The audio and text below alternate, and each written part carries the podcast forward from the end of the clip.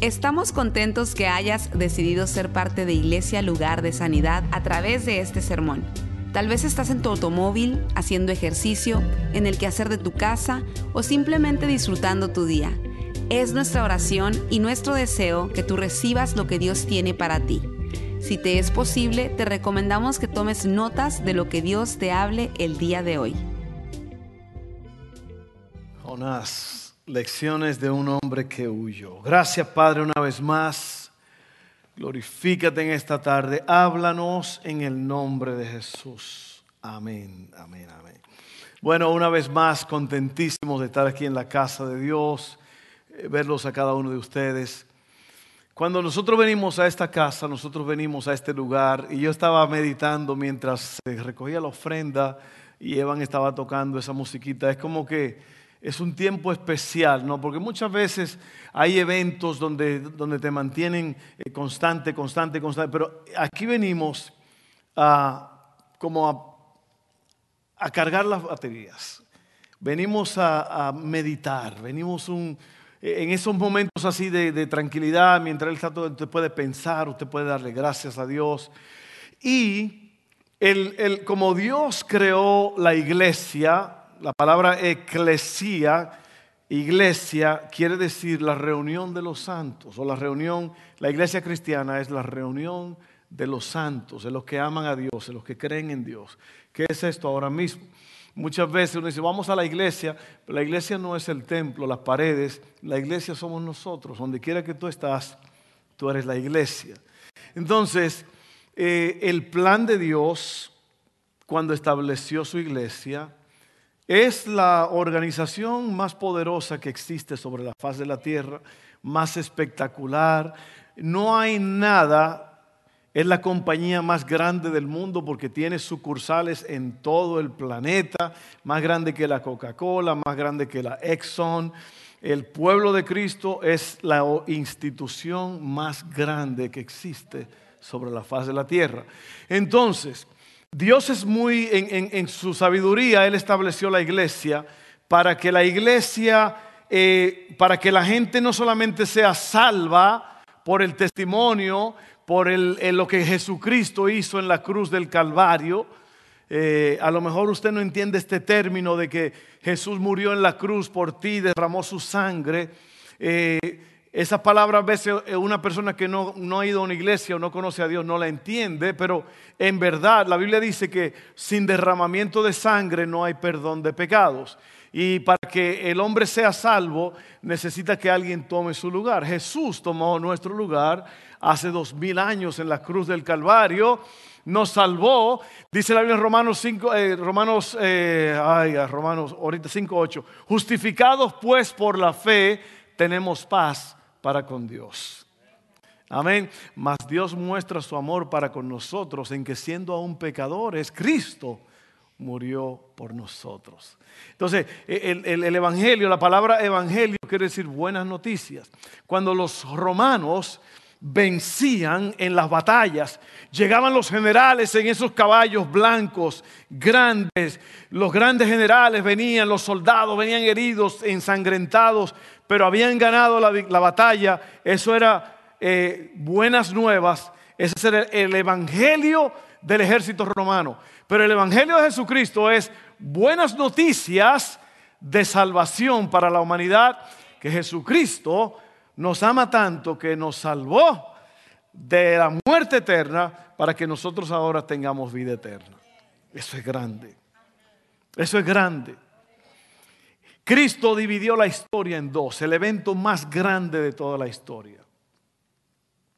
Entonces, ahora estamos aquí nosotros como iglesia, estamos reunidos. ¿Qué hacemos aquí?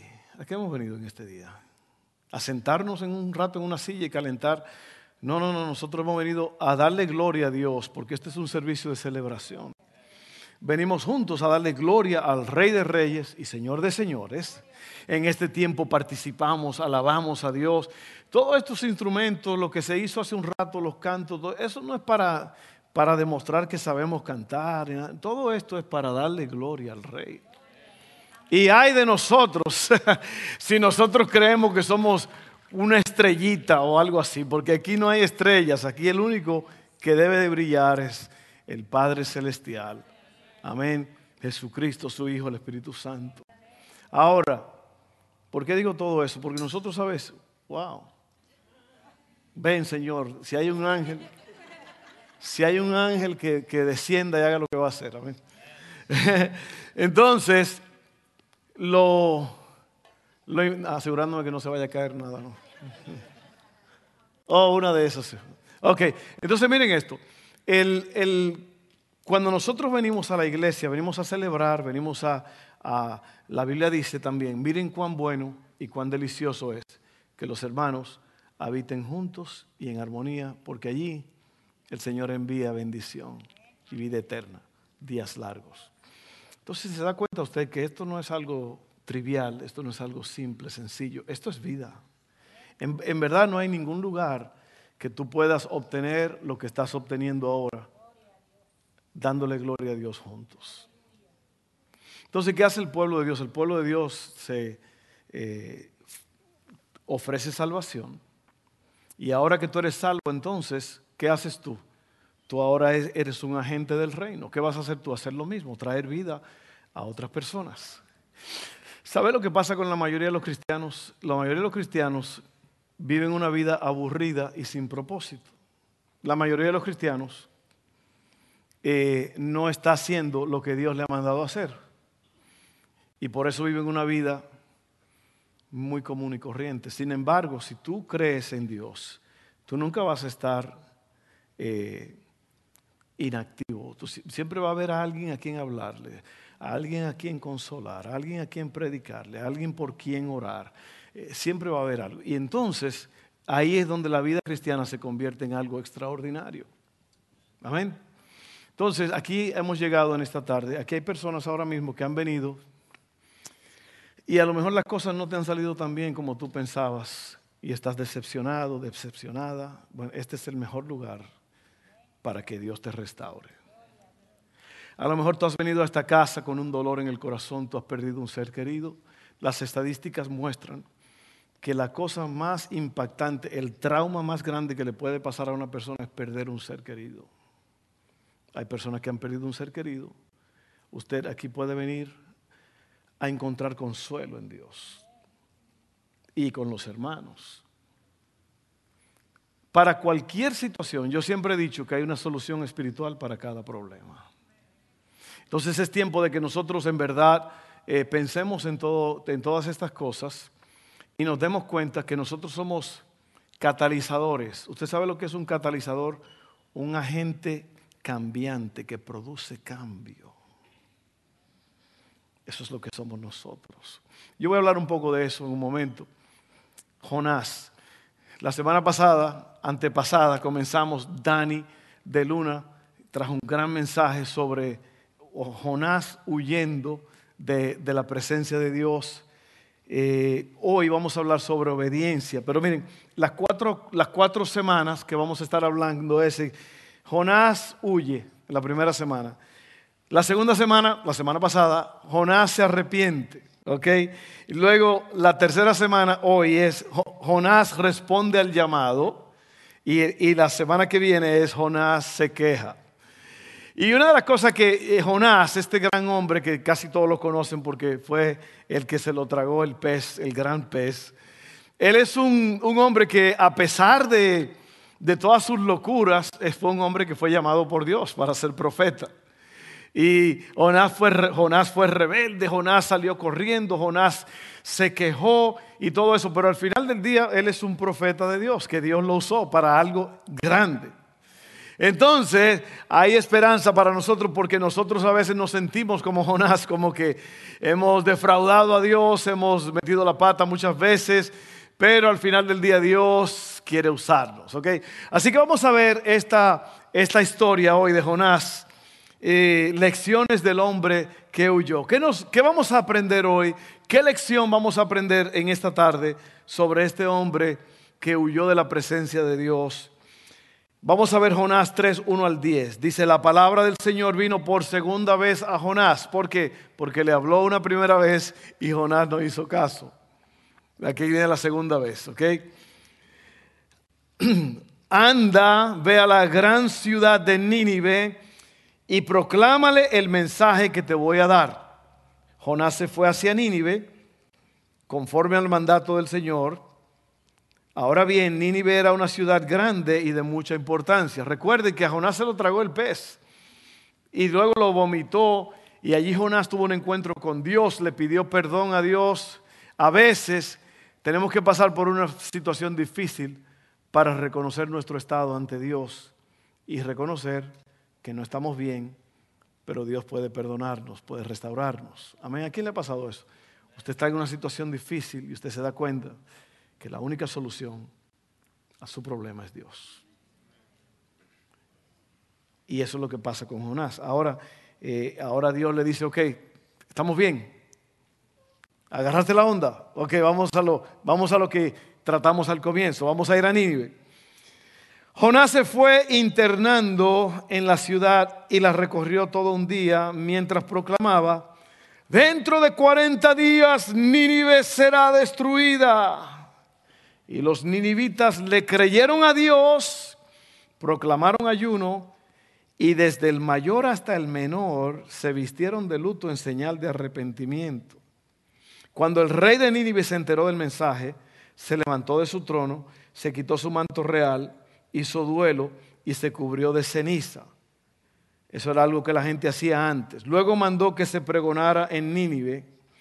Por decreto del rey y de su corte, ninguna persona o animal ni ganado, lanar o vacuno probará alimento alguno, ni tampoco pasará ni beberá agua.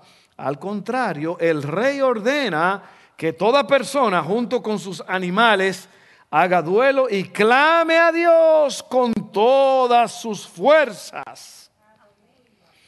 Ordena a sí mismo que cada uno se convierta de su mal camino y de sus hechos violentos. Violentos. ¿Quién sabe? dijo el rey.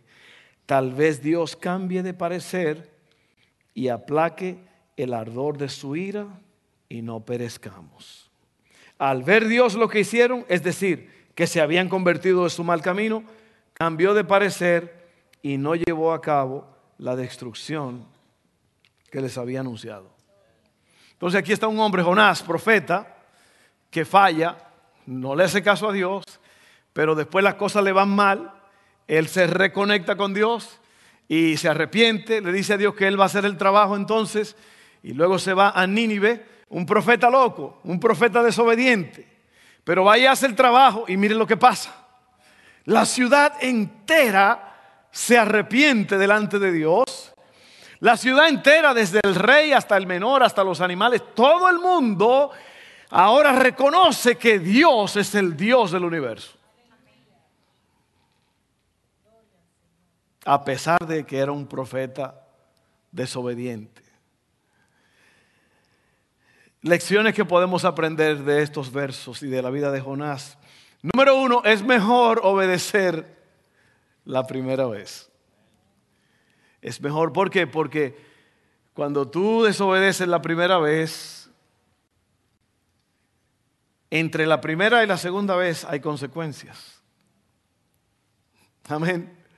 Y por eso tenemos que tener cuidado porque, miren, a todos nosotros Dios nos ha dicho que hagamos algo y muchos de nosotros no lo hemos hecho.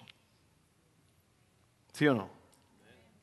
A muchos de ustedes Dios le ha dicho, oye, quiero más, quiero más oración, quiero que te acerques más, quiero, quiero que te levantes a tal hora, quiero que le hables a fulano, al vecino, quiero, y te ha dicho, te ha dicho, y tú no le has hecho caso. A lo mejor Dios te ha hablado de un ministerio, de un, de un grupo, de hacer algo, de, de cantar. hay un montón de gente con mucho talento y Dios te sigue hablando y tú sigues, tú pasas 3, 4, 5 horas en Netflix y el llamado, el ministerio, el talento se está yendo a la basura. Y Dios está esperándote. Dios está esperándote. Hay muchas cosas en mi vida que Dios me ha dicho que yo tengo que hacer y yo estoy recopilando datos, estoy escribiendo, estoy haciendo. ¿Por qué? Porque yo sé que Dios me ha hablado. Cada cosa que yo deje de hacer que Dios me ha dicho que haga, alguien no está oyendo el mensaje. Amén. Entonces es mejor obedecer la primera vez. Yo sé que Dios te habla. Dios, Dios nos habla a todos. Porque porque somos sus hijos. Y Dios, no me digas que Dios no te ha hablado y te ha dicho ciertas cosas. Oye, tú que eres flojo con yendo a la iglesia, tienes que empezar a ir corrido. Amén. Hay algunos que no vienen los martes. Dios ha dicho, hey, hey, los martes yo quiero que estés allí orando también. Hay algunos que Dios le ha dicho que tome la clase de próximos pasos, que mi esposa estaba hablando, que son cuatro semanas que te van a dar una experiencia extraordinaria para trabajar en el reino y entender lo que Dios quiere. Si usted no ha tomado la clase de próximos pasos, este martes comienza la primera clase. Venga el martes, venga preparadito, bañado, perfumado y tome su primera clase a las 7 de la noche allá atrás este, de, donde están esas puertas. Si tiene que escribirlo, escríbalo. Haga lo que tenga que hacer. Pero Dios le ha dicho a muchos, haz esto y usted no lo ha hecho. Amén. Así que es mejor obedecer cuando Dios te habla por primera vez. Número dos, todos tenemos un mensaje que dar y ese mensaje es urgente. Amén. Mira lo que dice Mateo 5, 13 al 16. Ahorita te dije, hace un ratito, que nosotros somos catalizadores, agentes que cambian a los otros. No a la fuerza, porque nosotros no podemos cambiar a nadie a la fuerza. Es más, usted no puede cambiar a su esposo a su esposa. Si usted está tratando de hacer eso, deje de hacerlo porque su esposa ni su esposo le va a hacer caso a usted. Amén.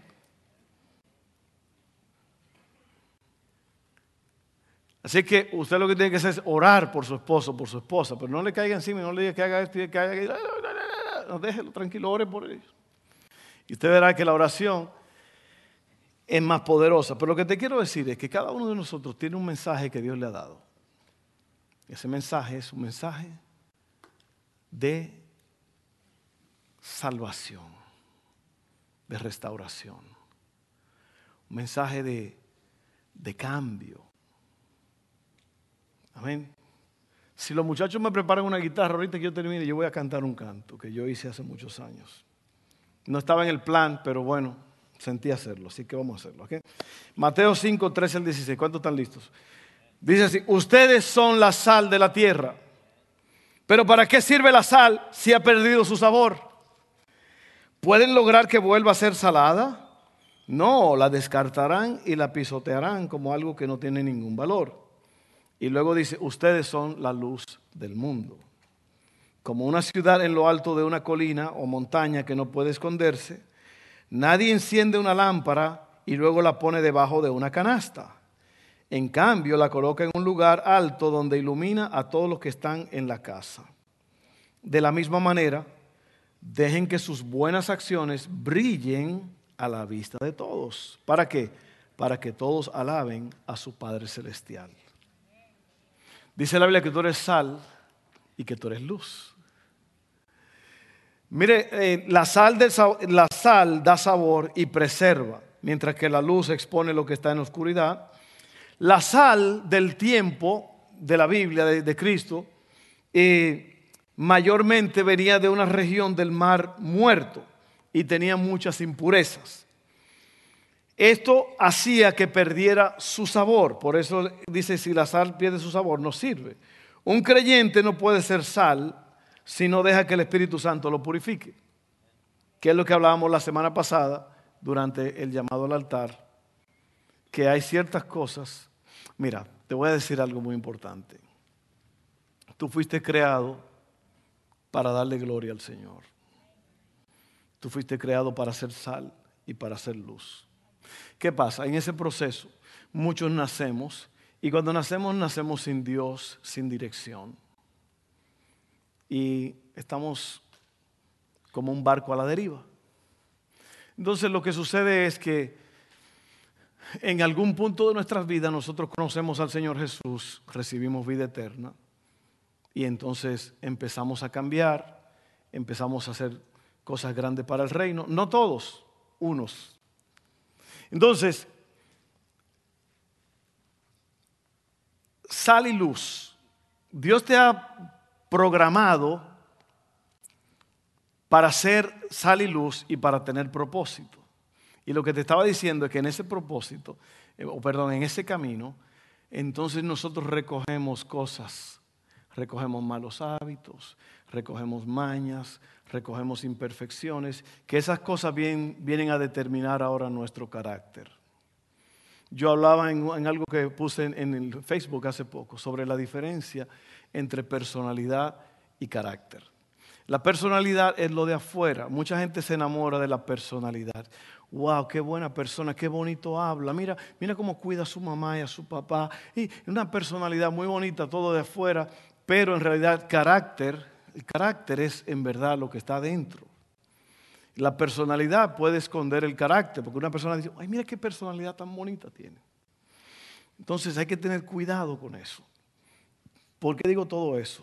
Para que te cuides, porque tú no puedes dejar, dice la Biblia, que las moscas muertas hacen heder el perfume del perfumista. ¿Sabe quién es el perfumista, el que da el perfume? Dios. ¿Quiénes son, ¿Qué son las moscas muertas? las malas acciones, el mal carácter, los malos hábitos. Eso te, eso te, te disminuye la velocidad.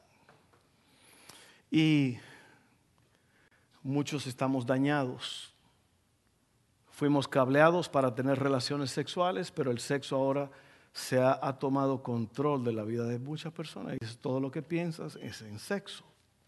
Muchas jovencitas eh, se van de la casa porque quieren tener sexo con el noviecito. Muchos muchachos pierden la virginidad, muchachas, porque ahora el sexo es lo que domina. Métase a Facebook, métase en la televisión, vaya al cine. El sexo domina. Entonces el sexo se está comiendo a la gente hoy día. El sexo fuera del matrimonio. El sexo sin Dios. Porque nosotros somos cableados para tener sexo, pero eh, Mm, si lo, si lo mal usamos antes del matrimonio, vamos a fracasar, no vamos a ser efectivos. Tú no puedes predicar, tú no puedes dar testimonio si tú tienes un problema sexual o un problema de glotonería o un problema de mal carácter. Tú eres una gente que revienta, explota, cólera, ira, enojo, todas esas cosas. Entonces, esas cosas, esas son las moscas que hacen heder el perfume de Dios. Entonces, ahora yo te estoy hablando de que tú tienes un mensaje y tienes que darlo, pero tienes que hacer algo con ese problema que no te está dejando. Amén.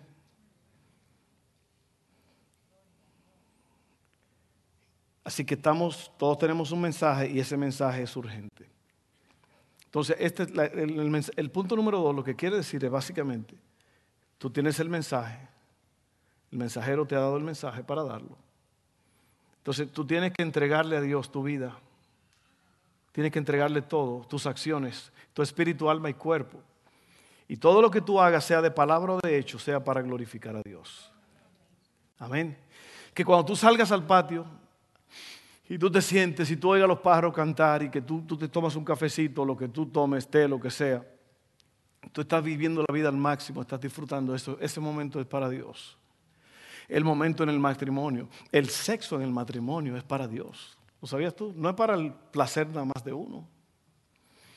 ¿Por qué? Porque el sexo fue dado por Dios.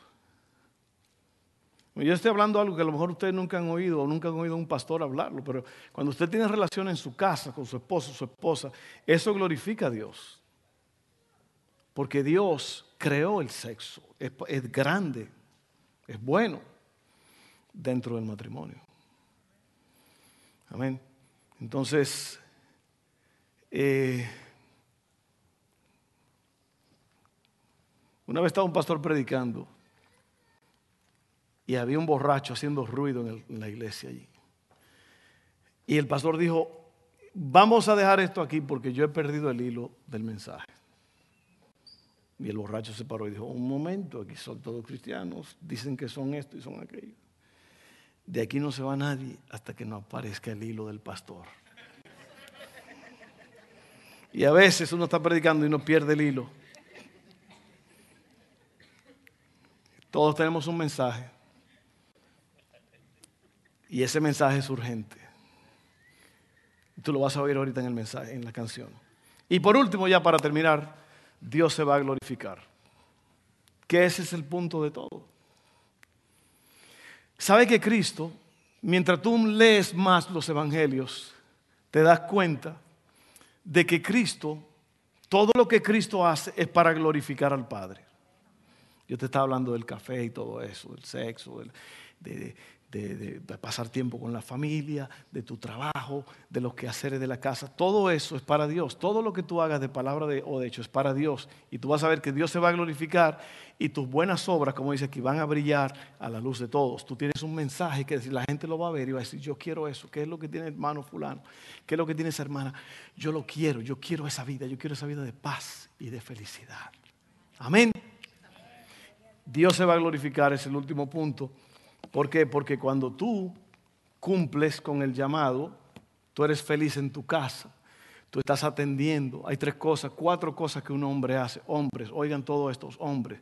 Un hombre guía, protege, gobierna y provee. Un hombre guía, protege, gobierna y provee.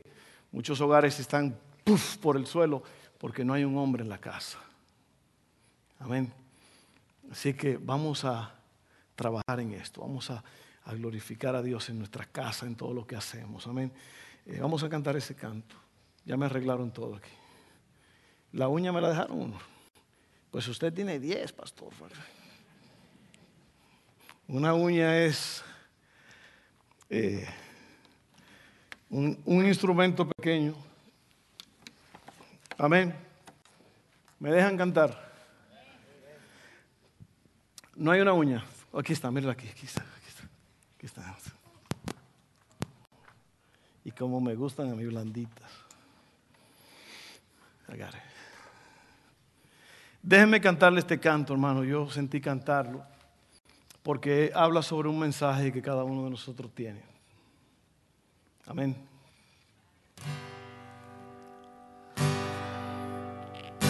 Se oye. Oye lo que dice el mensaje hoy. Cristo ya viene pronto. ¿Y tú qué estás haciendo? Veo que estás durmiendo, pensando solo en ti. Nosotros debemos hacerlo llevar el mensaje de Dios. La gente lo necesita y tú se lo debes llevar. Verás las nuevas almas que Dios ha rescatado por medio del mensaje que tú le habrás llevado. Nosotros debemos hacerlo,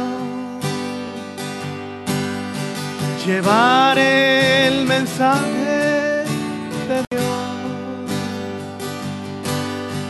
La gente lo necesita y tú se lo debes llevar solo.